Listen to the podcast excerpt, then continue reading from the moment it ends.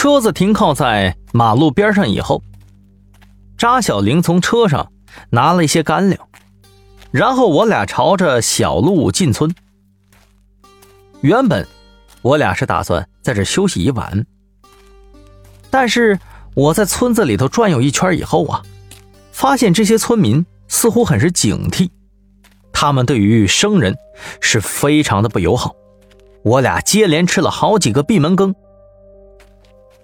但其实也好理解，当年打四旧以后，影响到现在还没有消除呢。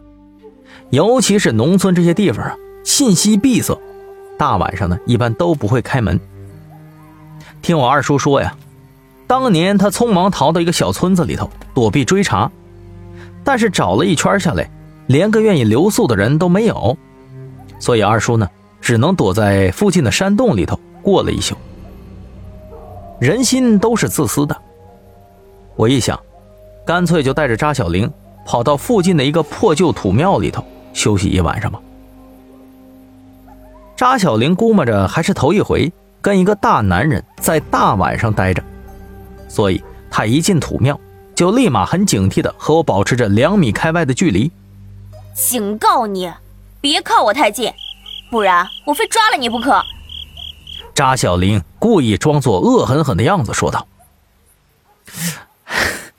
咋的？你到这鬼地方了，还想挣扎呀？”我露出了奸笑，盯着他全身上下打量。扎小玲立马捂紧了衣服：“你别乱来，不然我叫人了啊！”